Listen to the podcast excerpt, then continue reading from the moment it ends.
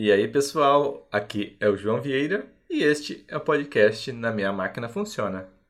Neste episódio, a gente vai conversar com o Jackson Schroeder. Ele é um jovem senhor de 44 anos que já trabalhou com Vue.js, React.js e várias outras tecnologias. Ele vai explicar para a gente o que ele vê de diferença entre as duas, o que ele mais gosta em cada uma delas e também ele vai falar por que você jamais deve confiar no front-end. Vamos à entrevista. Bem-vindo, Jackson. Quem é Jackson Ricardo Schroeder? Primeiramente, obrigado pela oportunidade, João. É um prazer aqui participar. Agradeço mesmo pela oportunidade de poder conversar sobre o meu trabalho, da minha pessoa, sobre a minha profissão, sobre o front-end, o ecossistema. Quem que é o Jackson? Bom, eu sou um, um jovem senhor de 44 anos, sou o pai da Clara, da Lívia e esposo da Gisela, da minha linda esposa. Hoje eu atuo como desenvolvedor front-end. Meu principal objetivo já é não atrapalhar a vida dos outros no futuro. Aí eu posso explicar isso depois. Pode, já Mas pode meu explicar objetivo então. hoje, meu objetivo hoje como um profissional de tecnologia e como um programador apaixonado por front-end, pelo seu ecossistema, é não atrapalhar a vida de pessoas, de outros devs no futuro. Eu, eu sinto isso porque em desenvolvimento de software, em tecnologia, a gente geralmente dizem que tem uma proporção de 10 para 1 quase, a gente faz uma implementação, a gente escreve uma implementação numa proporção de 1 e a gente lê interpreta na proporção de 10, 1 para 10. Então a gente vai fazer isso uma vez e vai ler pelo menos na média 10 vezes aquela função, aquela estrutura, aquela parte da aplicação. Então a gente está lá escrevendo, eu sei que são às vezes frases meio clichês, mas assim, a gente está escrevendo um livro para alguém ler no futuro. E fazer implementação, embora muito prazerosa, é a parte que eu considero um pouco de todo o fluxo menos complexa. A gente não ganha por linha escrita. E eu acredito que o desafio maior é sempre, a gente pode falar, que a gente tem as principais dores quando a gente vai lidar com um sistema legado, por exemplo, ou quando a gente vai ter que fazer a manutenção em algo que a gente não fez. E é nisso que eu falo, eu não quero incomodar a vida dos outros no futuro. Por isso que eu tento cuidar e fazer uma implementação de software que não incomode alguém. É lógico, para que não incomode alguém, a gente tem que seguir alguns caminhos, adotar alguns padrões, algumas técnicas, mas elas sempre se baseiam na simplicidade. Legal. E simplicidade é o que funciona muito a longo prazo e vai ajudar a gente a escalar software aí no futuro, né? E geralmente as coisas mais simples, é óbvio, né? São mais fáceis de lidar, são mais fáceis de escalar, são mais fáceis de alterar e a gente não precisa ter vergonha de fazer algo simples, não precisa ter vergonha. A gente A gente tem que resolver o problema, né?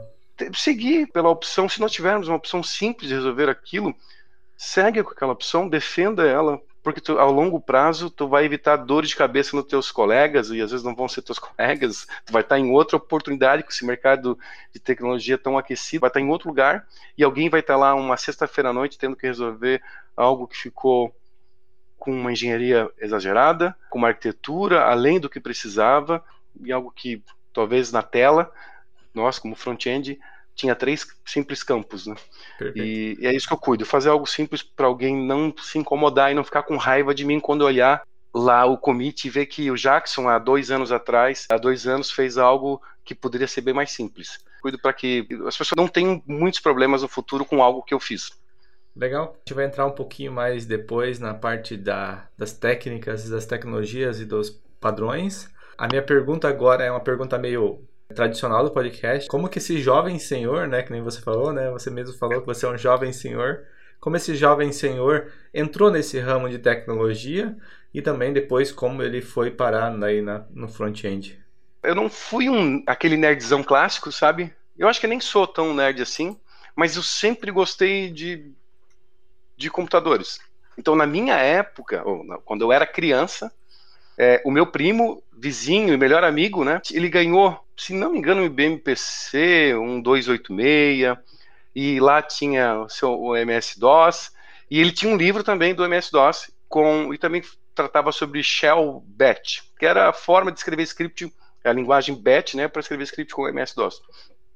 E eu peguei aquele livro, peguei emprestado. Eu, eu, tive a oportunidade de mexer um pouquinho e deixava, mas assim, sabe? Como um macaco mesmo, porque eu não, não, não conhecia nada, ainda era um projeto de gente, e eu peguei o livro e trouxe. Ele me deixou, não, pode, eu não, não leio, não, não, não tinha esse interesse, e eu fiquei apaixonado por um livro de MS-DOS.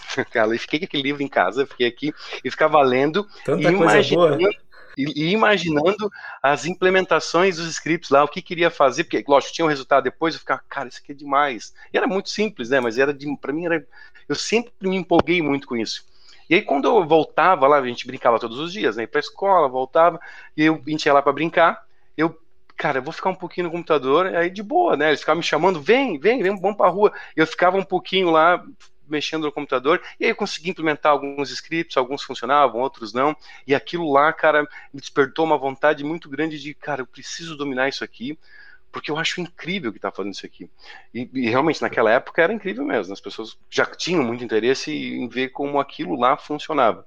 E aí, com isso, eu comecei a minha jornada, né? Então, a Sula, minha cunhada, a esposa do meu irmão mais velho, e ela se ligou que eu, que eu era muito empolgado, muito motivado com relação a isso, e me levou lá para um curso que ela estava fazendo de microinformática. Eu fui com ela, me saí bem lá, sabe? Muito interessado, empolgado e tal. Isso a gente já pegou, me emendei num curso de programação com um Clipper, me apaixonei também, e aí fiquei, cara, realmente bastante empolgado, e aí foi com o Clipper, e aí a partir dali eu comecei a fazer, voltei para fazer um, micro, um, curso de microinformática na antiga Data Control, não sei se tu lembra. Era uma escola, é uma escola de informática grande, franquias do Brasil inteiro. Ela patrocinava o Vasco, acho que nos anos é, final dos anos 80, no, até o começo dos anos 90. Eu vou errar datas aqui, tá? Então Sim, vocês me perfeito. perdoem, talvez as coisas não vão bater, mas é mais ou menos isso. E, e, era uma franquia, patrocinou o Vasco, era uma grande franquia, acho que a sede lá em Porto Alegre, no Rio Grande do Sul. Eu fui fazer esse curso de microinformática, então aprendi a, a, as ferramentas do Office, o próprio sistema operacional, uh, e com isso eu me saí bem lá e os caras me convidaram para trabalhar lá. Então foi o meu primeiro emprego, foi lá como monitor. O monitor é um cara que ajuda o instrutor, né? Aí ficava lá. E aí fiquei um tempo lá, inclusive no final peguei uma turma, acho que algumas turmas, embora não tenha tanta didática assim para para ser um instrutor, tal, não, não, realmente não tenho, não me saio muito bem também, mas como monitor ali para quebrar o galho, para arrumar o laboratório e ajudar o professor durante as aulas e ajudar as pessoas, os alunos, funcionou. E aí em seguida eu já comecei a trabalhar em 99. Isso eu lembro, eu comecei a trabalhar em uma empresa que tinha um software de gestão aqui em Joinville. Aí tinha clientes como a, a própria Unimed Joinville, tinha alguns mais, né? é, Unimed São Bento, Unimed Joinville e a Rega Brasil, acho que é um dos principais clientes. A Rega Brasil você provavelmente deve conhecer, né, João? Sim. Então, é uma também que tem franquias no Brasil inteiro. Ali eu tive a, a primeira é, experiência de desenvolver software profissional. Pelo menos era a intenção, era Sim. de desenvolver software é, profissional. E ali, é, o RP, feito em hora, com tecnologias. PHP pô, também. É, é, nesse caso, eu comecei aí, sim, o, o RP era né, client server, né, com tecnologias do Oracle, Oracle Forms, Oracle Reports, é, banco de dados Oracle, obviamente. E aí eu tive a responsabilidade de começar a levar algumas jornadas, não sei para ser jornada, né, mas algumas telas, algumas funções para a web. E aí eu optei pelo PHP, era PHP recém-lançado versão 2. E aí, através de uma biblioteca chamada OCI, que é uma forma da aplicação PHP acessar uh, o próprio banco de dados e a gente uh, conseguir construir telas, né? E aí, o PHP mesmo, aquela estrutura, o que a gente faz hoje de SSR, a gente uh, cuspia o HTML para o browser e fazia telas, assim, sabe? E aquele foi a minha primeiro, meu primeiro trampo mesmo. Comecei a fazer e comecei a ganhar essa um pouco mais de experiência com relação ao que é a internet, desenvolvimento de aplicações um pouco mais profissionais, né? E aí, em seguida, eu comecei a fazer uma outra coisa que eu achei interessante, que me deu bastante experiência. É, a Regra Brasil fez o primeiro cadastro de currículo online, né?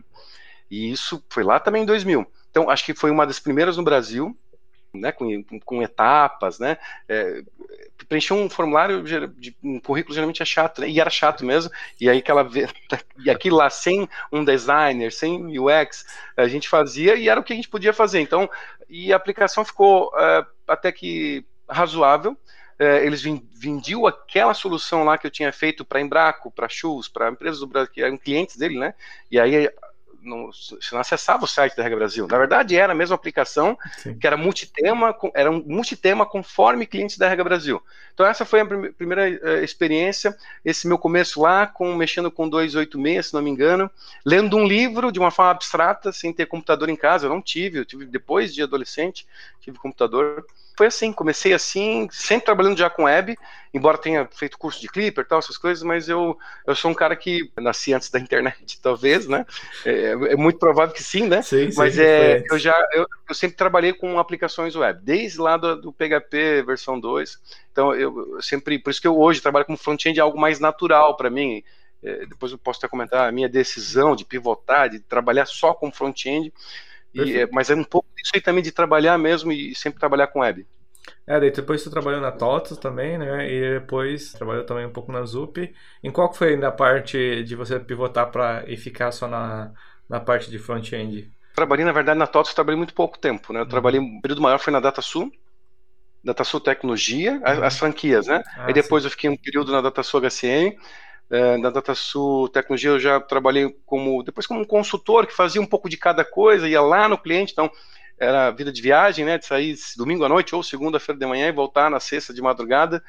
Isso ficou minha vida durante seis anos, mas eu, tive uma experiência incrível porque fazia de tudo um pouco, né? Sim. Desde lá no Contato cliente. com o usuário também, né? Contato é com isso, com o usuário, com o cliente, tu entender os problemas, né? O que nós precisaríamos resolver. Eu trabalhava com automação de processos de negócio, BPM, com BPMN.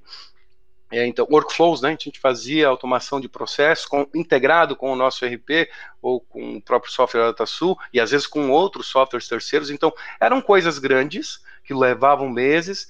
Como consultor, tive a oportunidade de, de lidar em várias etapas, né? Desde o levantamento, desenvolver também naquilo, né? utilizando as nossas tecnologias lá, e depois fazer a implementação ou a implantação do, dos workflows e fazer o treinamento e, e finalizar o processo. Né? Então foi uma experiência bem legal. E depois eu fui, um pouco depois, a minha esposa, ela começou a fotografar profissionalmente. Fotografava eventos, principalmente casamentos. E, cara, eu estudei junto com ela fotografia. Eu me apaixonei por fotografia. Eu larguei tecnologia. eu larguei tecnologia. Isso deve fazer sei lá, eu, eu voltei para a área de TI já há uns quase seis anos, então mais três anos, a, três anos antes, né? Então eu trabalhei é. com fotografia com minha esposa e, e fiquei naquilo, apaixonado durante um bom tempo com ela. Vi que quatro anos, né, aproximadamente, porque isso, isso. eu vi aqui no teu LinkedIn aqui, mostra que tu saiu da, da TOTUS em 2011 e daí começou, voltou, né, como desenvolvedor autônomo em 2015. Justamente. É, é esse, essa janela que eu tenho aí, que é um pouco de empreender junto Sim. com a minha esposa e de se apaixonar por fotografia, fotografar casamento, principalmente o que a gente fazia, nosso principal tipo de serviço ou de produto era fotografar casamentos, né? E era uma experiência incrível de lidar com diversos desafios com relação à fotografia, né? E a fotografia para mim sempre foi apaixonante, mas financeiramente ela não foi tão atrativa para a família, né? Para mim, para minha esposa. E aí eu optei, eu quero voltar, eu gosto de tecnologia, e aí, nisso que eu optei, cara, eu preciso voltar e preciso decidir o que eu vou fazer. Imagina, tu ficar alguns meses junto, sabe que tu fica defasado, né? Se tu não falar sobre tecnologia, tu não participar das cerimônias, não participar junto da, das comunidades, ou tá com uma squad falando, respirando tecnologia, algumas semanas, alguns meses já é, já, já fica defasado, deslocado daquela situação, da realidade do que vive a, as empresas de software. Eu fiquei anos eu falei, cara, eu vou precisar voltar, eu, tô empolgado, eu, eu, sei que eu vou conseguir, mas vou ter que reduzir o meu escopo.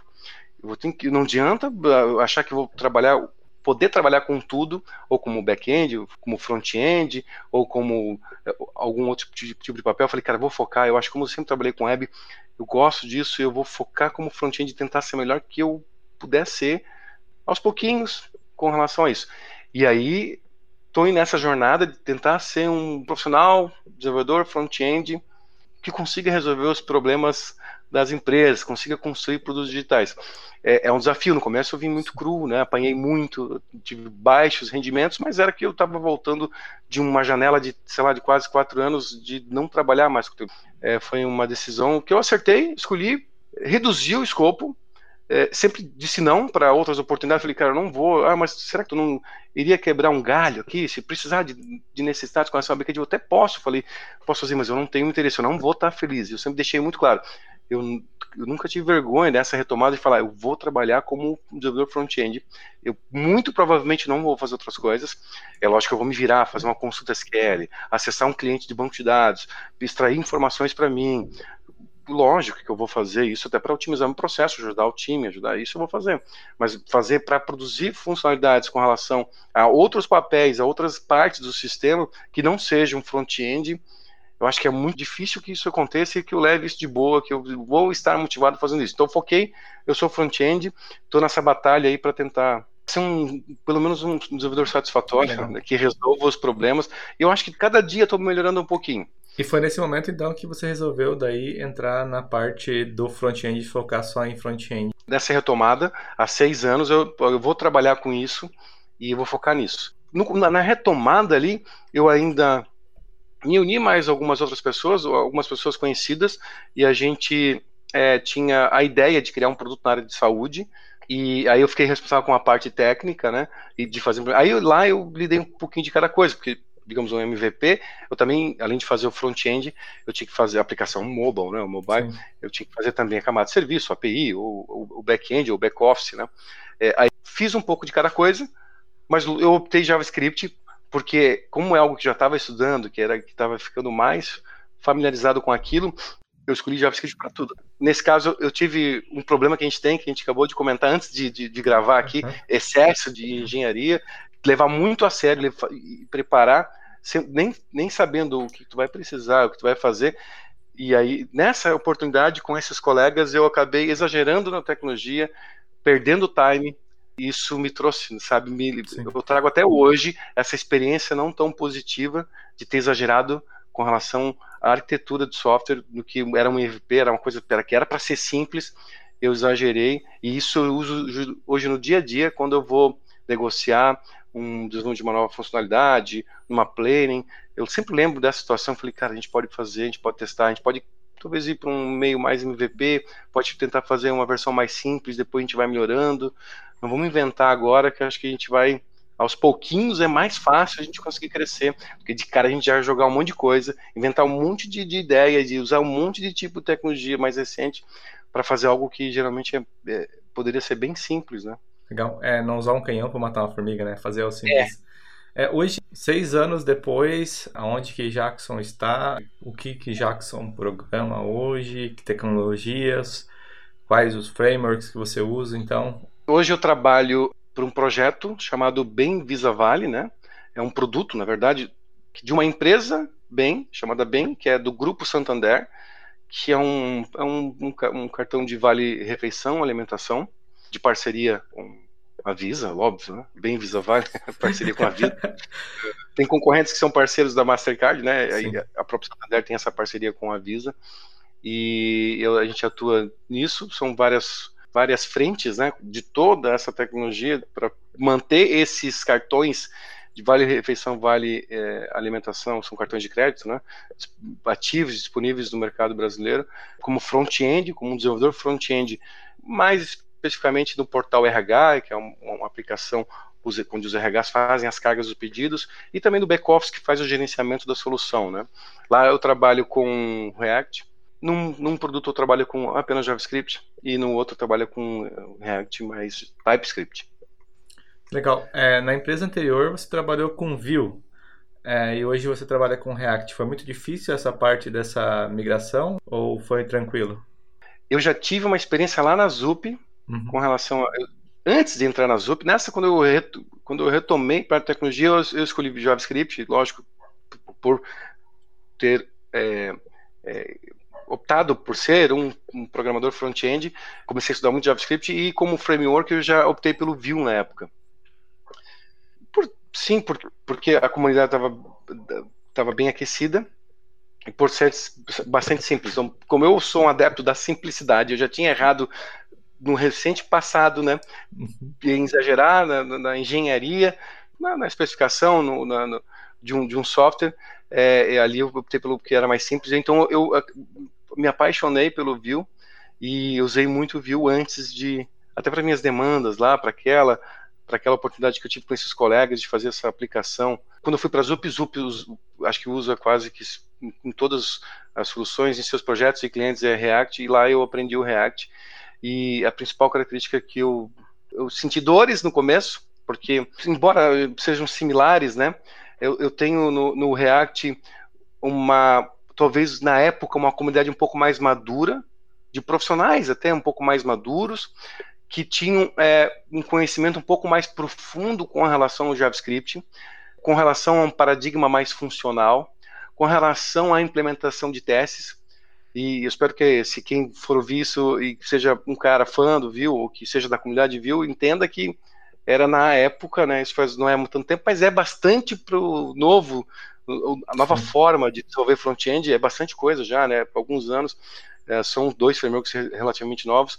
Então a comunidade era um pouco mais, e as soluções também eram. As aplicações que eu tive a possibilidade de, de lidar na, na, época na ZUP eram aplicações um pouco mais estruturadas, onde o JavaScript estava bem melhor implementado. A preocupação e os testes também eram mais eficientes, eficazes, né? Que eu não via tanto na época como viu. Parecia ainda que era uma coisa um pouco vamos fazer aqui algumas coisas mais amadoras, vamos testar mais. Também não tem problema nenhum com isso. Mas o que, que fez? Fez eu melhorar meu JavaScript. Porque como o React faz menos pelo dev, né, ele é um pouco mais simples, é uma lib, embora o Vue também seja um, a gente chama de framework progressivo, Vue.js, né? É ele faz um pouco mais ele faz um pouco mais. Pela Options API, eu, pô, eu acho que não sei se eu vou entrar em detalhes técnicos aqui, talvez eu... Fica à vontade, pode entrar. Pela Options API do Vue, até hoje nós temos outra, temos a, a Composition API, que aí melhorou muito o Vue, né? Dá uma, um outro poder para o Vue. A forma de escrever uma aplicação, um componente é um pouco diferente, onde exige um pouquinho mais de quem na época desenvolvia componentes ou desenvolvia uma aplicação front-end correta. Então, ele acabou melhorando o meu JavaScript. Eu apanhei bastante no começo, talvez até passei vergonha processos de pull request, de né, merge request, de code review, uh, mas está tudo bem. Né? Era um momento que eu estava ali para apanhar, para aprender. E essa principal diferença na época entre o React e o JavaScript melhorou meu JavaScript por ele talvez é, fazer menos. Uma característica positiva do React na época, é, a, os times eram mais maduros, então geralmente o que eu via na web era um pouco mais, um pouco mais estruturado, né? Então, principalmente a comunidade falava mais sobre testes, as aplicações que eu lidava, é, as implementações de testes eram, ou tinha, às vezes nem tinha no Vue, era uma coisa muito mais pontual, assim. Mudou, só, só para ainda a gente ficar no assunto entre os dois frameworks, né? A gente tem uma outra, né? Tem uma terceira via, a terceira via, que não é a terceira via de, da política, mas é que é o Angular, né? Que é uma. Então a gente está muito bem servido. Eu vejo cada dia que a gente compartilha, às vezes eu vejo as pessoas compartilhando. Tem tanta ferramenta legal para a gente fazer software hoje em dia, cara. A gente consegue fazer um MVP em poucos dias e, e vai ser bem estruturado, hein? Cara, e, e às vezes com, adotando algumas opções, low code, eu acho que a gente consegue hoje, a gente tem uma oportunidade de conseguir construir coisas fantásticas até programando muito pouco. E eu não tenho problema com isso, mesmo sendo programador, sabe? Sim. Eu acho que a gente consegue testar mais coisas. E agora o Vue amadureceu, principalmente com a chegada do Vue 3, com a Composition API, eu acho que daí amadureceu, eu acho que agora tá ok. Tu ir para esse paradigma mais funcional, né? Tu, tu conseguir escrever o seu componente de uma forma um pouco desatrelada lá, como nós tínhamos na Options API uh, onde o DIS nos deixava, né, acesso ao DIS, nos deixávamos um pouco viciados naquilo, onde as, um DIS pode ser qualquer coisa, né, então hoje a gente assume mais, a gente entende muito mais o que a gente está lidando, tanto de estados, de variáveis, né, de métodos, né, hoje está, é lógico, isso é uma decisão, né, tu pode usar um método antigo, que também deu certo, porque popularizou, que é muito simples de fazer, né? O Vue.js, mas com a Composition API eu acho que amadureceu mais o Vue.js e a está tá ok hoje, são, cara, duas excelentes ferramentas, eu conheço muito pouco o Angular, lidei com o Angular, aquela, o Angular JS lá, achei a versão 1, né, as novas versões eu nem cheguei a usar, são três boas opções, né, pelo menos essas três tem outras, né, Sim. e eu acho sensacional. Ainda com relação ao Vue.js, é lógico que, infelizmente, ele, é, com relação ao mercado, eu já vou linkar aqui Sim, o assunto pode mercado com relação a quem está programando, ou quem está agora entrando no mercado e que está decidindo o que, que é. Se eu vou estudar a base, mas eu vou estudar já junto um framework para poder, talvez, logo aqui na frente vender o meu trabalho. Né? São excelentes ferramentas, como eu acabei de falar, mas, é, cara, acho que para mais de 80% das oportunidades que existem só no LinkedIn é, é, são projetos feitos com React, né? Eu acompanhei muito. Quando estava em processo de, de, encarar esse novo desafio, passei por vários processos seletivos e, sei lá, mais de 80% eram de, eram de projetos, ou de necessidades, ou até o cara por conta desenvolvedor React, né? Uhum. Não era um desenvolvedor front-end, muitos do cara desenvolvedor foi React. Então, e está muito mais popular. Então, isso acabou. É, hoje, os principais projetos de front-end que dependem, né, os SPAs que nós temos, aplicações, sites, uma boa parte deles eu sei que tem muita coisa em Angular também, né? Mas é, é hoje de projetos que estão sendo desenvolvidos, é, recebendo manutenção e evolução, hoje são feitos com React e uma pequena parte com, com Vue. Essa é a diferença que dá. Uhum. Embora sejam excelente, excelentes opções que dão excelentes é, ferramentas e forma, formas de se construir aplicação front-end. Eu gosto das duas, eu acho sensacional as duas. Eu até gostar, por gosto, eu opto pelo Vue.js. Se eu fosse ah, fazer um projeto para mim hoje, eu iria optar pelo Vue.js. É, tá? essa, essa era uma pergunta polêmica que eu ia perguntar, né? Qual dos dois é o teu favorito? Então, tu já meio que respondeu, né? Que seria o Vue, o favorito. É, o Vue foi o primeiro, meu primeiro contato com, com, desse, com um framework. Ah, tinha feito, com, o primeiro contato mesmo foi com o Angular, o AngularJS. Mas com o Vue foi algo que eu falei, cara, isso aqui é muito poderoso, porque ele é simples. Eu vou conseguir passar para uma outra pessoa de uma forma mais rápida. As coisas estão aqui claras, o que faz cada coisa cara, eu achei sensacional, né? E, é, e aí me apaixonei. Eu, eu sou muito fã hoje do Vue, acompanho, acompanho o, o, criador, né? Sempre nas redes sociais, divulgo o que tem de novidade do Vue.js. Eu sou estudioso, era, né? Eu usava muito o, o Vuex.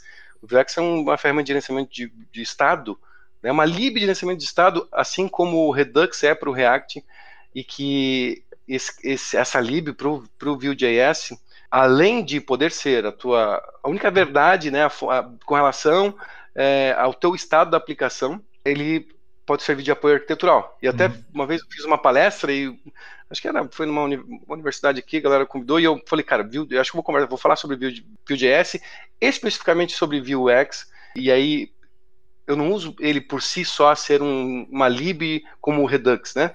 Uhum. Eu uso ele como um apoio arquitetural e aí que me dá outros ganhos aqui, que a gente vai ficar conversando sobre o, Redux, o Vuex, né?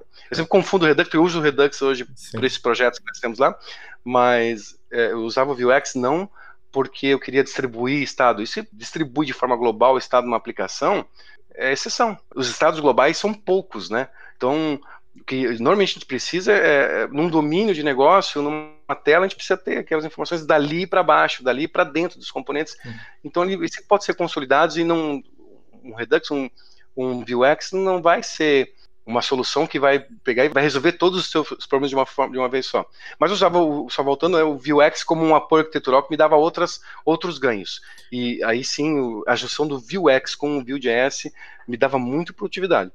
Então, perfeito. Então, você prefere o Vue é, se fosse começar você fazer um projeto novo, mas é, se você fosse pegar uma pessoa que está começando nessa, nessa área, você indicaria o, o React pela questão do mercado, né? Como você citou, né? Que pela sua experiência você viu que a maior quantidade de vagas está em React, é isso, né?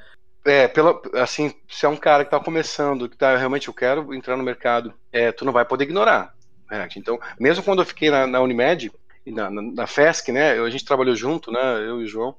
E, e, lá nós usamos o Vue.js, as nossas as aplicações que front-end é, nos nossos SPAs lá, a gente usava Vue.js. Mesmo assim, eu nunca deixei de acompanhar o React, de vez em quando dar uma estudada, dar uma olhada. Quando o Next começou a crescer e começou a ser assunto dos artigos, dos textos e das redes sociais, eu fiquei maravilhado com aquilo, né, com o Next.js, e eu comecei a acompanhar ele, e é um, um cara, é um framework com, com, base no React, né, por isso só, né, por, pelo mercado usar muito mais o React, não dá, se tu quer ser um, um desenvolvedor front-end, não dá para ignorá-lo. Eu acho que tu vai ter que tu vai ter que se acostumar com ele, vai ter que aprendê-lo, para que tu vai ter que ter essas duas ferramentas. Não dá um desenvolvedor front-end dizer que eu só, só conheço o Vue.js, eu acho que é mais fácil, é isso que eu acredito, é que tu vai diminuir as tuas possibilidades tu, né, teu leque vai ficar muito mais reduzido, com menos cartas. Tu tem que conhecer pelo menos os dois. Aí, sem, desconsiderando ainda que nós temos uma terceira via Sim. aí. As três, né, junto com o Sim. Angular, é, são as que formam, acho que, de novos produtos, produtos que estão sendo desenvolvidos, que, empresas que estão contratando, são desses três. Eu acho que, cara, chutando, tá? Eu sinto isso não é nenhum. Sim. Eu não tenho comprovação disso, mas chutando, assim, 80, um pouco mais, são de oportunidades para alguém que conheça já o, a lib React, né? E todo o ecossistema envolvido para desenvolver uma aplicação com base no, no, na lib React. Tá? Perfeito. É, hoje você trabalha com React, você chega a sentir falta de alguma coisa que tinha no Vue e que hoje você não tem no React? É, eu não conheço né, nenhum dos dois profundamente, né, sou mais a parte do back-end, mas tem alguma coisa hoje que você sente falta que você tinha no Vue e hoje não tem no React? Tem. O Vue Router, tem o React Router e tem o Vue Router. O View Router é muito melhor que o View. O, o View Router é muito melhor. Isso vai sempre ser polêmica, pode me bater. É uma, é uma opinião particular e, e pessoal de um dev que lido com bastante tempo com, com os dois ecossistemas, com as duas libs. O View Router é melhor do que o, o React Router. O Redux é infinitivamente melhor, embora a, a curva de aprendizado para ambos sejam também um pouco mais acentuadas, é muito melhor do que o Redux. O Redux é melhor do que o Vuex. O Vuex é melhor que o Redux. Ah, tá, o Redux o é do React e o Vuex do Vue.js. E eu usei muito o Redux, né? É, Vuex. Desculpa, Vuex porque eu uso é, do, do Vue.js. Vuex, Vue.js. Vuex é a lib de gerenciamento de estado do Vue.js. O Redux, a lib de gerenciamento de estado do então, React. O Vuex é melhor, infinitamente melhor do que o Redux. Eu acho, particularmente Sim. eu acho, ele é, é mais simples, é, é, mais claro, né? O que tu tem ali, o que ele está se propondo a fazer, ele é mais claro. Se vocês forem estudar qualquer uma das duas, não se sintam frustrados com relação a, ao início ali, porque aparentemente essas libs acabam fazendo de uma forma que às vezes parece magia e é a principal é o principal problema. É quando tem coisas que parecem magia, que te afastam de um deve conhecer mais profundamente a implementação e se sentir seguro do que está acontecendo, porque ele não sabe o que está acontecendo. Está acontecendo muita coisa por trás. E não tem muito como fugir disso, porque ela resolve, ela abstrai e resolve a reatividade do meu estado através de, é, de abstrações ali, para me dar liberdade de conseguir consumir estados em qualquer componente. As duas fazem isso, né? Eu acho o, o Vuex do Vue.js mais simples. Então, sinto falta disso, dessa simplicidade do Vue.js hoje, quando eu vou lidar com o React. Antes, o que eu, eu acho até que, digamos, que faz com que o Vue.js seja menos atrativo quando uma empresa vai decidir por um ou pelo outro, embora não, talvez lá no final não vai fazer tanta diferença, era até então. Hoje talvez eu vou até explicar para ti que não, não, hoje não faz mais tanta diferença. É o Vue.js não ter uma lib ou uma plataforma, né? Não sei se eu posso chamar assim, como o React Native. Conseguir através de uma de formas similares, com fluxos similares, eu sei que tem, lógico, né, não é a mesma coisa, mas usando mesmos conceitos, a mesma estrutura, uma estrutura muito próxima para construir aplicações mobile, tá? E, e aí tu ter junto, né, tem o React Native, eu tenho o React Native para o React, mas para o Vue eu não tinha. Eu, não, eu tenho até o Native Script, que, né, mas não, não são conhecidos. A gente não ouve falar. Assim, ninguém, tem alguma aplicação famosa? Pode ser que tenha, mas nunca chegou até mim. Não, não lembro. Aí tinha uma iniciativa do Alibaba, do AliExpress, o Alibaba, que é a corporação, Sim. e eles, eles fizeram uma lib chamada Wix, W-E-E-X, e eu acho que morreu, inclusive. Ninguém usou assim, sabe?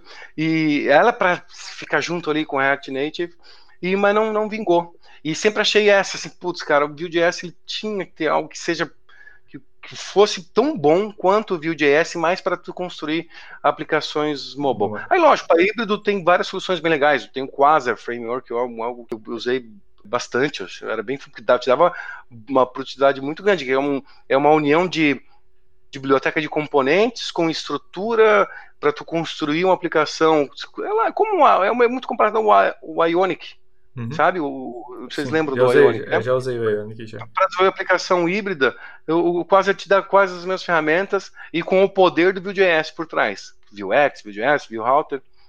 E tem né, soluções para fazer o híbrido. Sempre achei que faltou.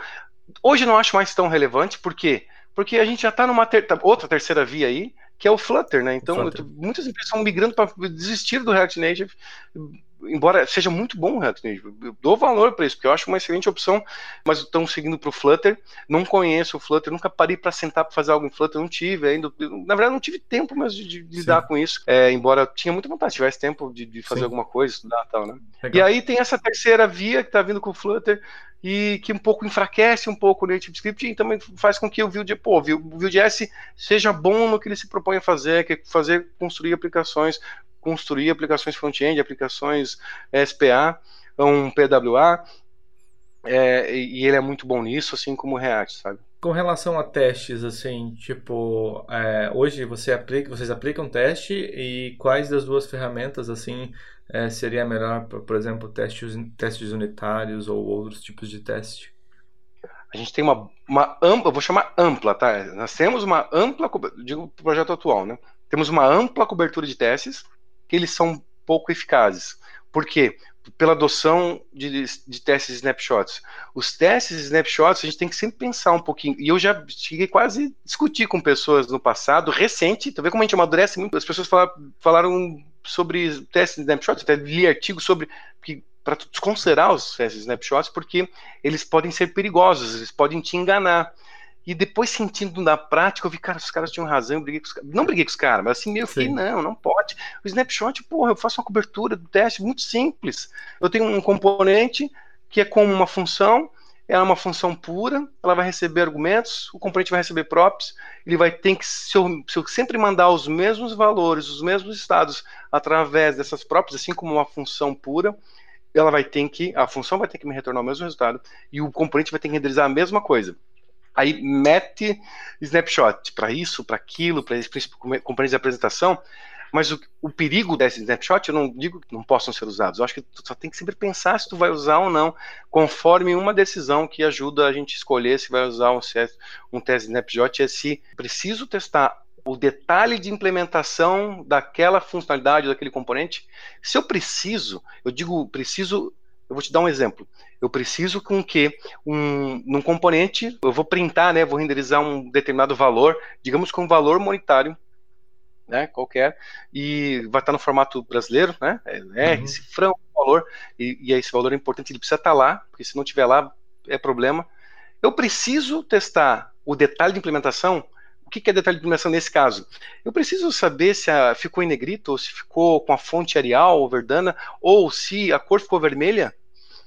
Se eu preciso chegar nesses detalhes, eu posso fazer um snapshot que ele vai me dar uma cobertura mais assertiva, porque eu estou preocupado com o detalhe de implementação a esse nível de até visual, porque daí geralmente eu vou estar tá usando lá uma, uma classe CSS Helper do Design System, eu vou é, é isso que vai afetar visualmente de uma forma ou outra, que vai estilizar o meu componente, né?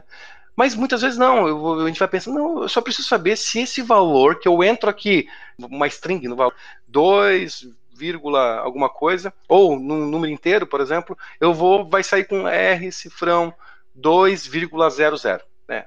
Entrou 200 e vai, entrar, vai sair com 200.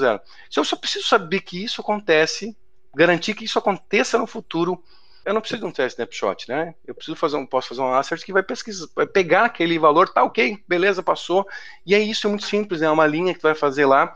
Embora o snapshot também é muito simples de fazer implementação, ele pode te enganar. Por quê? Porque daí o que acontece, e é prática comum, e as pessoas vão se identificar com isso, é de tu pegar, dependendo da lib que tu vai estar usando, da ferra, do ferramental para construir e fazer o runtime de testes, é, tu vai dar só um, digamos, numa, nas opções que eu tem contra o, a, o U, a tecla. Pressiona U para atualizar o snapshot. E quem não fez isso? Isso não vale, porque tu não tem teste nenhum, porque tu não tá, tu tá ignorando o teste. Agora, se tu quer usar o snapshot e tu nunca vai fazer o U, tu vai mandar isso para o code review e todo mundo vai parar olhar, ou as pessoas que estão participando da, do, do processo de code review vão questionar, houve alteração, era para ter essa alteração, e olhar lá no teste que houve teste, questionar o implementador, quem colocou o merge request, o pull request para aprovação questioná-lo por que, que houve né, essa alteração do snapshot, aí beleza, eu acho válido. Mas agora você vai sempre atualizar o snapshot, não, aí é melhor não nem ter teste, tu não perdeu tempo fazer teste, entendeu? Escreve uma, escreve uma, faz uma implementação de um componente simples, sem teste então. Porque os snapshots eles vão, eles podem te enganar, eles, tu vai se sentir é, de uma forma enganada que está com uma cobertura legal, mas que no teu fluxo do dia a dia tu tá ignorando essas, é, essas implementações ou essas verificações, né? É só por isso. O teste snapshot eu era, eu, eu já antigamente, ou num passado muito recente, eu falei, não, testes snapshots me dão produtividade, eu consigo fazer uma cobertura com teste bem legal.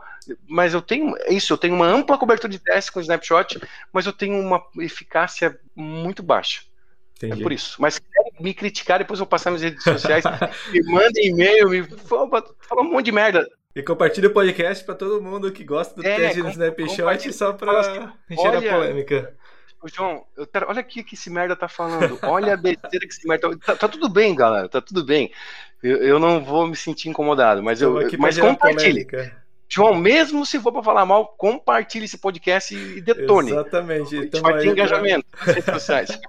O objetivo é esse, o objetivo é criar treta. Ah, vamos fazer treta aí. Falando em treta, tem uma frase que você citava ela muitas vezes, eu não sei se ela é de sua autoria ou não, mas você falava ela com muita frequência. A frase é: não confie, né? Nunca confie no front-end. Primeiro é tua e o que, que significa ela, essa frase? É uma, é uma frase, é uma frase minha eu acho que é minha, talvez tenha.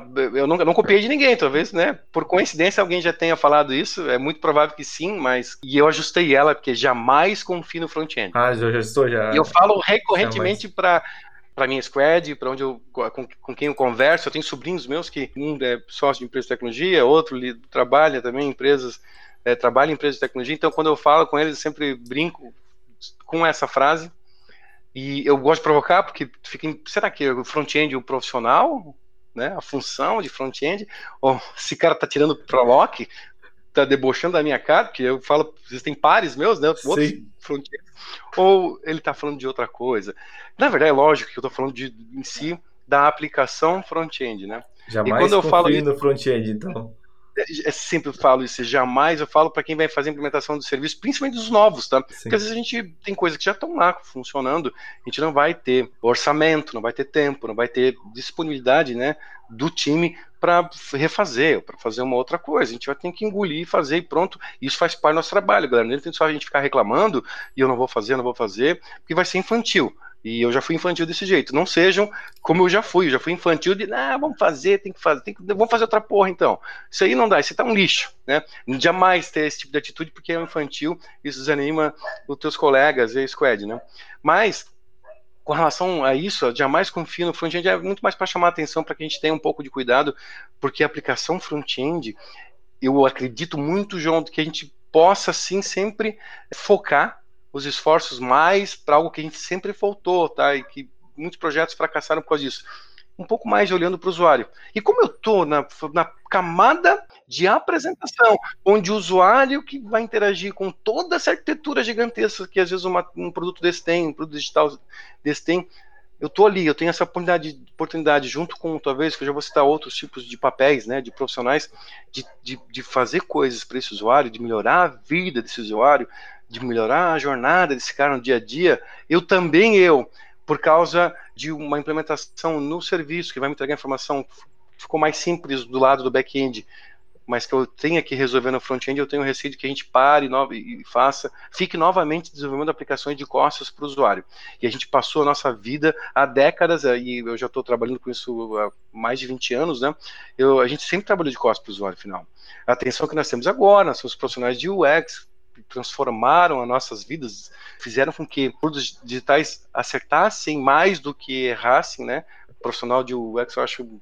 Eu tenho um colega, inclusive ele participou do teu podcast. Foi o episódio anterior, né? O episódio 3. O Rodrigo, tu não falou o Hux, é o é. Hux, o nosso, o Hux, o Hux, mas o Rodrigo UX, o Rodrigo trabalhou com a gente na trabalha na, na FESC, né?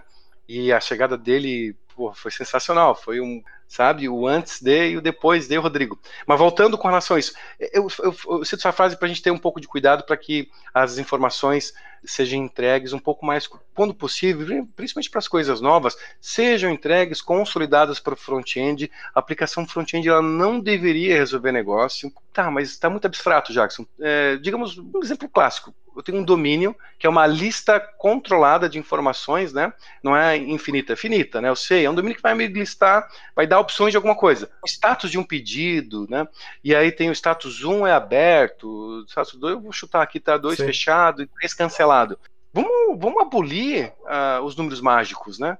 A gente não precisa mais economizar com relação ao consumo, a, persistência de informação. A gente não está mais nessa era. Eu acho que não é tão mais o nosso problema. Acho que está mais caro a gente fazer construções, é, construir aplicações mal feitas por causa disso, do que a gente pagar um pouco mais com o custo de armazenamento. Então, é, no lugar de um, a gente colocar uma string caixa alta é, aberto, no lugar de dois, fechado, no lugar de três, cancelado. E vamos lidar com isso porque eu, no front-end eu elimino mais, digamos, um chave-valor, porque eu não vou ficar lidando com o número mágico lá em diversos pontos da aplicação, dizendo que um é igual ao quê? Eu, quando for um, eu faço tal coisa.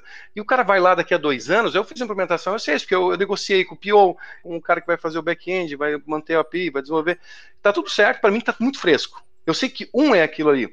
E aí, o cara que vai daqui a dois anos fala, mas que merda é essa? O que, que é um? O que, que é dois? O que, que é três? Tá, o que a gente faz para contornar? Vamos fazer chave valor, a gente vai lidar então com contornar de uma outra forma para lidar com strings e ficarem constantes, alguma coisa assim, para que fique mais claro as nossas a nossa complexidade ciclomática fique eh, tenha, mas que seja controlada, que seja é, de fácil interpretação, naquela proporção lá que eu comentei, que eu acho que já li em algum lugar, não sei se foi no Clean Code, foi um desses livros aí mais clássicos, né? Da proporção de 1 para 10. Pô, a gente está fazendo implementação, eu acho que a gente está num momento que a gente tem mais liberdade e é menos complexa. O, o, cara, nosso coleguinha lá, daqui a dois anos, é que vai se incomodar com isso. E aí eu jamais confio no front-end. Eu falei, não confia no front-end. Revalida as regras de negócio no, back-end, até porque tu precisa revalidar. Tu até, às vezes não vai fazer isso, porque vezes tu não vai ter tempo, disponibilidade, tu vai deixar passar e depois tu vai ajustar no futuro. Mas tu não revalidar a regra de negócio é até questão de segurança, da vulnerabilidade. Tu definir tu confiar num contrato Beleza, eu e você, João, a gente vai manter esse contrato durante a nossa existência. Mas o, o cara que faz um ataque cibernético, ele não ele é bandido, ele não vai obedecer um contrato que a gente definiu, ele vai começar a fuçar por tudo. E se a API tiver uma brecha dessa, porque ela dependia do, do front-end resolver regras de negócio e até passar informação que eram óbvias, sabe quais são as informações óbvias? Uma aplicação back-end, uma aplicação do serviço, a camada que está lá próxima, a camada de persistência, a gente pode chamar de várias coisas, né? O que, a, onde vai a aplicação front-end vai consumir os dados, ela jamais deveria perguntar coisas óbvias para a aplicação cliente. Então, seja mobile, qualquer coisa. O que, que, é óbvio? Quem é você? Não pergunta, né? Não vai. Tu já teve a sessão, tá com token válido, tá lá dentro. Tudo que tem lá com relação ao usuário logado tá lá. Se tu não consegue, por acaso, faltou alguma informação, vai ter que embutir lá para que aquele token seja válido com aquela combinação de variáveis, de strings, e aí, a partir disso, o backend tem que se virar quem é você, que grupo de usuário você faz parte, quais são as suas, suas permissões de acesso. E aí, né? Isso, essas informações não se pede mais, né? Tu tem através do token o back-end ele vai fazer essa função. Não pede para o back-end numa tela lá dentro. Tem que mandar isso porque ficou mais fácil a implementação. Fica mais fácil a implementação, tu gera uma margem de, de uma abertura de, é, de vulnerabilidade para a aplicação como um todo, né? uma questão, né, que é bem importante no Jamais é tipo, trazer as coisas quanto mais prontas pro front, é, menos lógica de negócio e sempre revalidar. Né? Isso da revalidação, porque te dá é, margem para que tu tenha uma, um ponto de insegurança né, na aplicação, Sim. uma fragilidade uma, que pode é, dar abertura para até para um ataque cibernético. Outra fase que tu fala também é que o front-end é uma casquinha de ovo. Uma casquinha de ovo é frágil. É, esses exemplos de dados, assim, tipo, os frameworks, eles ajudam bastante. Por exemplo, o Spring, ele facilita bastante você fazer endpoints. Então, você tem uma entidade, você pode colocar lá um, uma anotação que ele já, já tem o get, o set, o patch. Só que nem sempre tu quer mudar todos os campos da entidade. Às vezes por você usar um método que, beleza, para aprender e para começar o projeto, fazer uma estrutura bem simples é fácil, só que permite dar margem né, de você permitir que o usuário no front, né, ou alguém que acessa aquela informação por outro método consiga alterar. Então, esse daí é uma Isso. coisa bem interessante. Eu, eu, tenho um caso que tinha um Alex, uma conta no AliExpress e eu precisava fazer uma reclamação de um pedido, só que o front, ele não deixava porque dizia lá que por causa do Covid demorou muito mais e eu queria reclamar e eles não deixavam, o front-end desabilitava o botão porque é, eles tinham estendido três vezes o pedido. Eu peguei, abri o Developer Tools, só setei o botão como visível e dei um submit e processou a minha reclamação. Então, tipo, eles não fizeram, né, a, o jamais confie no front-end, confiaram no front-end e permitiu que eu fizesse, né, a reclamação de um pedido que não deveria porque a validação só estava no front, né? A validação não existia. Perfeito o teu exemplo, perfeito. Às vezes eu não lembro de, de bons exemplos assim. E perfeito. E nesse caso, talvez não, não tenha sido tão prejudicial seja uma vulnerabilidade que não seja tão prejudicial ao negócio deles, ou até a parte financeira. Mas pode ser que. Mas digamos que fosse uma outra coisa que não realmente tu não poderia ter submeter. Um porque valor, tu não né? tivesse né? permissão, nível de acesso tal, alguma coisa, tu não poderia fazer aquilo. E tu deixar essa responsabilidade apenas, aí que entra. Front-end é uma casquinha de ovo, é muito. não garante nada, né? Sim. E outra, tu tranquilo, eu não garanto segurança. Eu, como responsável por uma aplicação de front-end, nem eu nem ela vai garantir segurança no produto digital, nesse produto inteiro.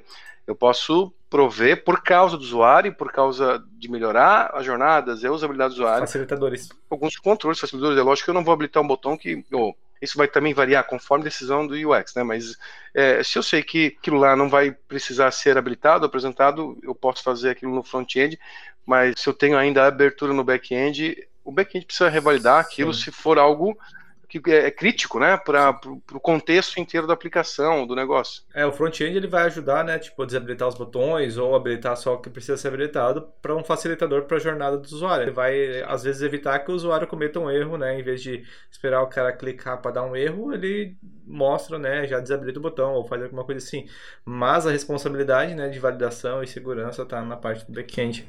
Perfeito, esse é um, é um ponto bem, bem interessante é, a gente trabalhou bastante com responses específicos para desacoplar bastante da entidade, né? Então a gente tem uma entidade no, no back-end, mas o front-end está pouco se preocupando com aquela entidade. Ele só precisa saber é, o request que ele precisa enviar e o response que ele recebe, né? Ele não precisa saber da entidade como ela é persistida no banco. É, você já usou o GraphQL, né? Você gosta de usar o GraphQL? Vê vantagem no GraphQL ou para ti não importa? Qual é a tua visão hoje sobre o GraphQL? Sabe que, João, que o GraphQL, né, o GraphQL, para mim ele é um pouco irrelevante. Sim. Eu não me preocupo tanto com essa camada da aplicação. Essa parte da aplicação, embora seja importante, sem ela eu não consigo obter os dados, ou mandar comandos, ou persistir as informações na solução, né, no, no produto em si. Eu não dou muito valor para ela. Eu dou muito mais valor das camadas que estão dali para frente. A camada de serviço geralmente é a minha primeira camada, a camada mais periférica da minha solução front-end eu faço ela bem estruturada, com bons padrões. Geralmente eu mexo muito pouco nela. Eu acho que é produtivo. Eu acho que usar o GraphQL ali te dá uma flexibilidade para o front-end legal. Então, por isso eu acho interessante. Hoje, atualmente, nos produtos que eu, que eu lido, eu uso uh, consumindo API direto, REST API direto. REST direto. Então, por isso que não faz Sim. tanta, não, não tem tanta vaidade ou tanta é, preferência entre um ou outro. Eu dou muito, eu dou muito mais valor dali para frente, né? Dali para mais próximo do usuário final, que é o principal desafio que para mim, que eu acredito é, nesses poucos anos de experiência de, de focados como front-end, né? É, mas que eu, uh, o principal desafio de um desenvolvedor front-end, que eu, nas comunidades que eu participei também, é lidar com o gerenciamento do estado da aplicação. É onde a gente mais erra, a gente mais faz equívocos, né? E ali é o principal desafio. Eu dou muito mais valor dali até chegar no componente, num componente de apresentação, no componente de UI. Né? Essas camadas todas eu dou muito mais importância do que na forma que eu vou me comunicar com o meu mundo externo, com minha com, com, com a camada de persistência, ou com o back-end, ou com a API, né? É, eu não faço, para mim assim, é diferente. Eu, para mim, hoje eu uso o REST, e como eu não preciso definir campos, não preciso definir mais nada, uh, é lógico que uh, uh, eu tenho que mandar comando, mandar fazer persistência, mas ela já está um pouco abstraída, para mim realmente é relevante, e até usando o REST direto é até um pouco mais prático, porque eu não preciso ficar, preciso de um campo novo, eu já, aquela camada já está resolvida, porque eu já vou, a, a API vai me mandar as informações, e se entrou um campo novo lá, eu não preciso nem definir o que, que vai ser, é lógico, eu vou tratar a partir dali, mas aí sim nas, nas camadas que eu acho mais importantes. Né? Perfeito. Um ponto de atenção que eu tenho com relação ao uso do GraphQL é sobre é, ele te dar essa liberdade, mas eu tenho um pouquinho de receio, um pouco de cuidado sempre quando, quando a gente for adotar o GraphQL, a gente não jogar essa responsabilidade, até pode jogar, eu digo que é só um ponto de atenção para a gente pensar mesmo Sim. que deve ficar ali jogar essa responsabilidade de resolver, te dá, te dá a chance de tu resolver mais, né? Negócios do lado do front-end, dá mais liberdade, mas também dá a responsabilidade de manter aquilo. É, eu, pessoalmente, eu, a minha restrição com o GraphQL é a questão de se você tem um REST, você consegue fazer uma documentação do Spring REST Docs lá mais fácil. É, e o GraphQL, como ele está tudo dentro do método só, né, de um endpoint só GraphQL, acaba sendo um pouco mais difícil de fazer documentação. Indo um pouco para a questão de é, empresarial da empresa, você sempre foi preocupado com mentoria, né? Sempre foi preocupado em, em em mentorar as pessoas novas, né, ajudar a elas a se desenvolverem. Você vê que é uma falha ou uma necessidade das empresas ter essa preocupação com as novas pessoas. Eu acho importantíssimo. Eu sempre. Eu, eu não tinha esse perfil, eu ganhei quando voltei para a alternância, eu não tinha. E eu acho que um pouco pela maturidade, né? Já, já um jovem senhor, né? Passou dos 40, com duas filhas, né? Então a gente acaba tendo mais empatia com as pessoas e as pessoas estão começando, né, muito, nós, nós, tínhamos na FESC, na Unimed, lá tínhamos muitas pessoas que estavam no primeiro emprego, né, na primeira relação profissional, é, lidando com um mundo totalmente novo, né, embora já talvez tenham visto alguma coisa na faculdade, alguma coisa autodidata, mas é, é um desafio, é, gera muita insegurança, né, e eu tenho muita empatia com esse tipo de profissional que está começando. E eu acho que, eu sempre falo para as pessoas que estão lá nos primeiros meses, né, até primeiros anos, começando a, a trabalhar com desenvolvimento de software, eu falo, cara, fica tranquilo, é, é, é, o que eu sempre digo quando eu vou fazer um pair programa, eu vou conversar com uma pessoa sobre algum desafio, resolver alguma situação ou algum problema, né? Cara, fica tranquilo. A responsabilidade aqui é muito maior da empresa de te ajudar do que tu ajudar a empresa.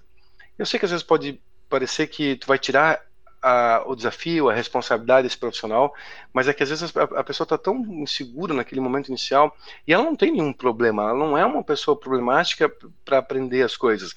É que é tanta coisa, é, é são tantas é, é, é, são tantas ferramentas, tant, tantos utilitários, tantas abstrações. Ficar só no, no ecossistema front-end é muita coisa já. E imagine se ele precisar fazer outras coisas também. A cultura da empresa, os prazos, né? Isso gera uma insegurança. Tem pessoas que tiram de letra, outras não, tão, não tiram tão bem assim, e tá tudo bem. Eu que eu gosto de dar um carinho, aquele conchego e a empatia. Isso eu tive depois de ficar um pouco mais velho, de ter minhas filhas, a gente fica um pouco mais sensível. Aí sempre funcionou, sempre fiz amigos amigos, né, desses guris, da guriada, sempre fui muito amigo da guriada, dos devs iniciantes, fez bem para mim, porque eu aprendi muito com eles, e eu dei segurança para eles e apoiei nas coisas que eu já tinha certeza, sabe? Vai comigo que isso aqui faz desse jeito, e, e só não, por exemplo, eu sou fã de processo de code review, eu gosto muito do code review, podia falar sobre code review aqui durante um bom tempo, não vou me estender muito, já estou falando demais já, né, cara? É, é, mas assim, code review, e aí o cara tá ali, eu, a gente intimava, ou não intimava, mas assim, convidava todo mundo para participar, e os mais novos também nós gostávamos que participasse do processo de code review, das avaliação, da, da avaliação do que estava sendo implementado e colocado à prova, né, é, de novas funcionalidades através de software, né, de linhas de código. E o cara às vezes no começo ele fica muito, ele acaba não colocando muitas ideias porque ele não Sim. tem muita experiência, né? é, isso é natural de quem está né? mais é, também às vezes não tem confiança, às vezes também não conhece, não, não tem outras. Aí eu, eu tenho uma outra coisa aqui para colocar para resolver esse problema, às vezes não tem, ele vai, ele vai ganhar mais no futuro, né? Mas nesses, nesses momentos eu sempre fiz com que eles continuassem apoiando, nos apoiando no processo de code review e sempre dei, dei bastante apoio quando eles, no, novatos, iniciantes, estavam colocando alguma coisa à, à disposição de avaliação, né? Porque tu tem que ter uma comunicação tem que cuidar com a tua verdade, com as tuas segundas-feiras, né? Não é porque uma segunda-feira tu tá chateado, cabreiro, não tá legal, tá cansado, tá de ressaca, tu vai chegar e tacar ali pau num, num, num, num comentário dentro de uma implementação de alguém que está começando sua vida profissional. Isso pode desanimar, pode fazer com que a pessoa volte a trabalhar com outra coisa num mercado que falta tanto profissional. Então a empatia, o respeito com essas pessoas, ajudá-los, né? E eu tento sempre me policiar para que eu tenha empatia, porque eu cuido desses profissionais é complicado porque as pessoas estão começando e às vezes elas se veem num mundo tão novo, né, com uma hierarquia, uma estrutura e elas veem as pessoas, às vezes elas criam uma imagem também da pessoa, uma imagem muito da pessoa que está trabalhando junto, né, e às vezes não tem a, a segurança de fazer um comentário, né, ou o que, que é isso aqui, o que, que é isso aqui. Então é importante essa questão. E tem muitas empresas que não se preocupam muito, né? Elas pegam, contratam, acham que é contratar e jogar o cara ali e o cara vai começar a produzir a mil, né? Então essa parte da, da mentoria eu acho bem importante. Você é hoje ativo nas comunidades? Nessa minha retomada, né, esse, há quase seis anos, eu, eu sempre fui ativo em alguns nichos, né? Embora enormes, assim, existe usuário do Telegram. E lá é, não sei se todo mundo sabe, mas é muito ativo com relação à comunidade de software, né? Então eu tenho o grupo do Vue.js Brasil, eu tenho o grupo do React Brasil, eu tenho, sabe, do MongoDB. Ah, inclusive o MongoDB foi eu que criei. Hoje tem quase 2 mil, tem quase 2 mil participantes, né? Usuários ativos lá, mas eu sempre participei desses grupos e sempre troquei informação lá. E sempre tentei trocar ideia, ajudar quem estava começando, as pessoas estavam com dúvidas mais iniciais, assim, sempre tentei colaborar, embora é, é bem orgânico essas comunidades, e principalmente da Vue.js, são, a galera muito se ajuda mesmo, é, até mesmo dúvidas básicas que elas sempre são repetidas, ainda mais numa comunidade que, numa, num software que tu não tem histórico, né? As pessoas não vão lá consulta. Então, as pessoas já estão lá entendendo, não é aquela procura no, no Google ou procura no fórum, não. Lá as pessoas repetem, né? explicam de volta, isso é legal. Né? Não é que eu acho muito antipático pegar e falar procura no Google, né? Se a pessoa te procurou é porque ela precisou, talvez ela não sabe ainda como procurar direito, né? E vamos, vamos, vamos, vamos ficar tranquilo, vamos tentar ajudar, ter um pouco de empatia. E lá era muito disso, né? Como não tinha histórico, né? Eu até, até tinha histórico, mas é mais difícil, não é uma ferramenta que tem histórico, né? E, tem a sequência, a árvore de, de respostas. As pessoas vão lá, faziam pergunta novamente. E as pessoas estão mais acostumadas e sempre respondiam novamente, mesmo as perguntas mais iniciantes. Eu fui, eu fui um pouco mais ativo nessas comunidades, principalmente no Telegram. Nunca fui, cara, palestrante, já fiz alguma uma coisinha ou outra. Eu, eu nunca me senti muito à vontade. É, posso estar falando bastante aqui, mas quando é uma galera mesmo, é, gera um pouco de segurança. A idade diminui um pouquinho isso. Então, antes de entrar na pandemia, fiz uma palestra sobre o Vuex como apoio arquitetural. Gostei e tal, é, mas eu sempre fico me, eu fico me, é, me restringindo, acho. Aí depois da chegada da Clara, que é a filha, minha filha mais velha, que tem cinco anos hoje, eu cara, com a paternidade responsável, eu sou um cara praticante disso, assim, é, eu cuido para que eu tenha oito horas produtivas para uma empresa, tente ainda é, colocar algum, pegar, né, alguns períodos ali para me capacitar, para é, estudar alguma coisa que eu tenho interesse, aí o resto é para ela, para a família, para essas meninas. Isso até encaixa com a pergunta seguinte, como que você se mantém atualizado? Sabe que os grupos hoje não são, é, não, eles não, nem são mais minhas, as principais fontes de para me manter atualizado com relação às, às ferramentas, às tecnologias, às práticas que eu lido uh, hoje como desenvolvedor front-end, né? O Twitter é um canal, é uma, uma rede social que eu uso bastante de forma passiva, tá? Eu, eu, muito passivo, o que acaba muito eu retweetando só. Ou peguei, achei uma coisa muito massa, vou lá e coloco. Eu sou um consumidor de conteúdo lá, os perfis que eu, eu, sigo, mas eu sigo muito programador, muito engenheiro de software no mundo inteiro. E, e através do, do, Twitter que eu já vejo o termômetro ali do que está rolando. Então, ele sozinho, de forma orgânica, já pelos likes, né, que a, a, o próprio tweet vai recebendo, eu já vou recebendo. Então, ali que eu já sou atualizado. Eu, eu dou, um, eu dou uma, um destaque para alguns caras, né? Ivan New, que é o criador do Vue.js, né? Um cara que eu dou destaque. Então, eu já quando ele manda alguma coisa, eu já recebo notificação. Geralmente são coisas interessantes, assim, sabe? Um cara, ele por si só, ele é ativo, né? E outros, né? Como Michael Jackson, né? O Michael Jackson cantor, é um dos, dos criadores do React Router, por exemplo, né? Dan Abramov, criador do. desenvolveu né, o Create React App, né, esse utilitário, né, nós temos o Vue também, um utilitário parecido, é, ele também é um dos mantenedores do Redux, é, trabalha para o Facebook. Então, essas pessoas, assim, além dos caras que escreveram já livros clássicos, né? O Bob, é, e desses livros mais clássicos, se eles estão no Twitter, eu sigo. Outra rede social que eu, que eu, que eu costumo acompanhar, por incrível que pareça, e ela não é tóxica, é, mas o, o LinkedIn eu, eu, acho uma ferramenta que está tá trazendo conteúdo bem legal, consolidado, os caras fazem uns PDFs bem massa, sabe? Tem agora, até fiz um sobre o livro, sobre um livro, pô, agora vai me dar um branco agora, mas eu fiz um recentemente bem legal, fiz um só, né? Eu queria fazer Sim. mais, por causa da, da, pouca disponibilidade de tempo. É uma desculpa que eu dou, né? Sim, Mas é verdade sim. mesmo, cara. Pouca com as duas crianças e a dedicação que eu tenho com elas, e sobra muito pouco tempo. É o LinkedIn, ele tá, ele tá me trazendo conteúdo técnico e além de conteúdo dos mais variados. E não, e para mim é bem de boa, assim. Sempre tem os, os, os lock, sempre tem isso para entrar num detalhe lá de alguma coisa um pouquinho mais que possa ser polêmica. Vai ter, só que eu aprendi sim. a não ler, nem ficar naquilo lá. O Twitter, o Twitter é uma, é uma rede social bem tóxica, eu acho bem tóxica, mas eu só pego. Pô, eu posso escolher isso, porque o meu olho, quem comanda meu olho, e o meu cérebro, eu acho que ainda a reação, sou eu. Na, a reação é tua, né? Uma parte do meu cérebro eu acho que sou eu que comando. E aí eu decido se eu vou ler aquela coisa ou não, se eu vou ficar numa thread ficando o sentimento de raiva. É isso que a rede social Sim. quer, que é engajamento, te manter através de sentimentos desse tipo, te libera Sim. lá substâncias químicas. Então é basicamente um pouco mais Twitter e daí o LinkedIn. É, e o que, que você, quais são os assuntos que você um pouquinho mais é, querendo estudar, o que, que você gostaria de estar tá mais empolgado assim em estudar? Eu comecei a lidar com TypeScript é, agora, nesse, nessa minha atividade na, na Visa Vale, né? E não conheci. Então, rapidamente já fui pegar umas coisas mais, mais compiladas, né? Para ter é, um pouco mais de, de, de, conhecimento com relação à própria estrutura do TypeScript e, a, e entender um pouquinho a forma de, que ele, de como ele funciona e, e de como é que eu faço a implementação de software através do TypeScript.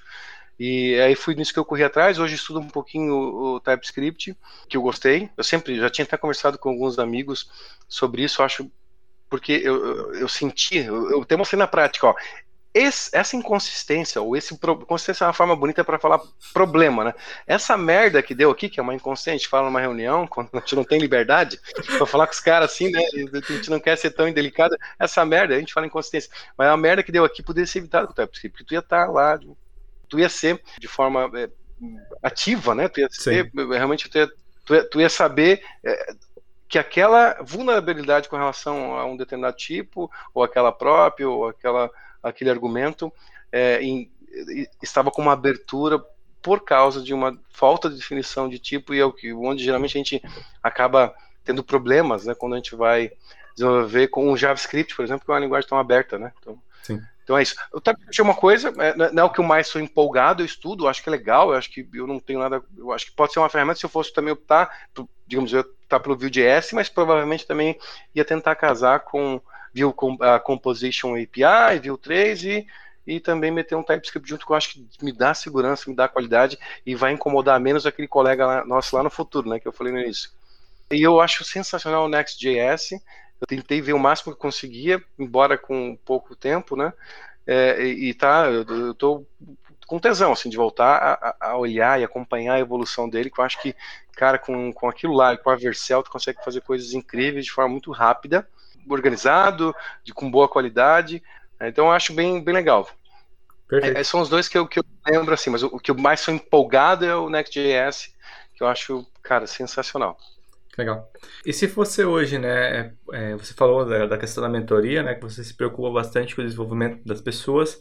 É, se você fosse hoje dar uma dica é, para um jovem, uma ou mais dicas, né? Para um jovem hoje de 17 anos, que está saindo do ensino médio, é, às vezes ela não sabe o que vai fazer. Que dica que você daria, assim? Pode ser uma ou mais. Nesse contexto, 17 anos, né? então tá começando a vida, né? Então, mas com relação a, a, a, a estudo, a capacitação, a se preparar para o futuro, é, algo que eu sempre vejo as pessoas ficarem em dúvida, né? É sobre, por exemplo, João, é, se eu vou fazer a graduação ou não. Que hoje, para trabalhar com tecnologia, como um autodidata, como eu, né? É, tu consegue trabalhar bem, tu consegue é, estudar as principais ferramentas, e focar naquilo é, e, e, produzir, né? Mas para um cara de 17 anos, um cara que está lá no, na high school, né? Tá, vai, tá, tá, agora querendo decidir o que vai fazer e viu que o mercado de tecnologia está aquecido, está aquecido, galera. Então, se você não tem, não sabe o que vai fazer ainda, tu vai, se quer tem essa possibilidade, só vê se tem um pouquinho de possibilidade de tu trabalhar com tecnologia, vai nisso porque o mercado está bem carente. E aí, cara, tu tem 17 anos, tu tem bastante tempo. Faça a graduação. Faça a tua graduação, tu vai ter tempo. Se tu tem, isso tem saco, né? Também não, não, não, a decisão aqui não é ser de preguiçoso ou não, é se tem saco de ficar cinco dias por semana, de três a quatro horas por dia, numa sala de aula, com disciplinas fechadas, que é aquilo ali que toda semana tu vai entender que é, aquilo ali mesmo ficou um pouco mais fechadinho, né? É, eu acho que vale a pena pela tua idade, né? Porque e é legal, porque tu ter a graduação, tu ter o ensino acadêmico, pode, primeiro que te ajuda em outras coisas, eu acho que até oportunidades estrangeiras, e agora cada vez mais, não está faltando profissional só no Brasil, está faltando profissional no mundo inteiro.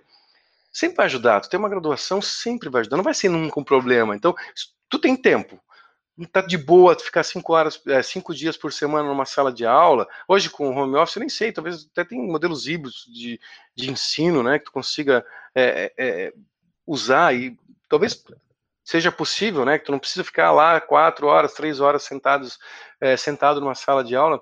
Eu acho que vale a pena é, esses modelos acadêmicos mais tradicionais, tu, tu, se formar, ser graduado, fazer uma, se tu tiver tesão em acompanhar, pegar mais um tempinho, mais um, dois anos, fazer a pós-graduação, querer emendar uma mestrado se tiver tempo ainda, mas faça pelo menos a, a tua graduação, tu tem tempo e, e algumas oportunidades de fora, é, embora hoje a gente já consiga comprovar capacitação através de anos de experiência, é, pode ser que outras empresas que sejam interessantes vão te dar esse critério.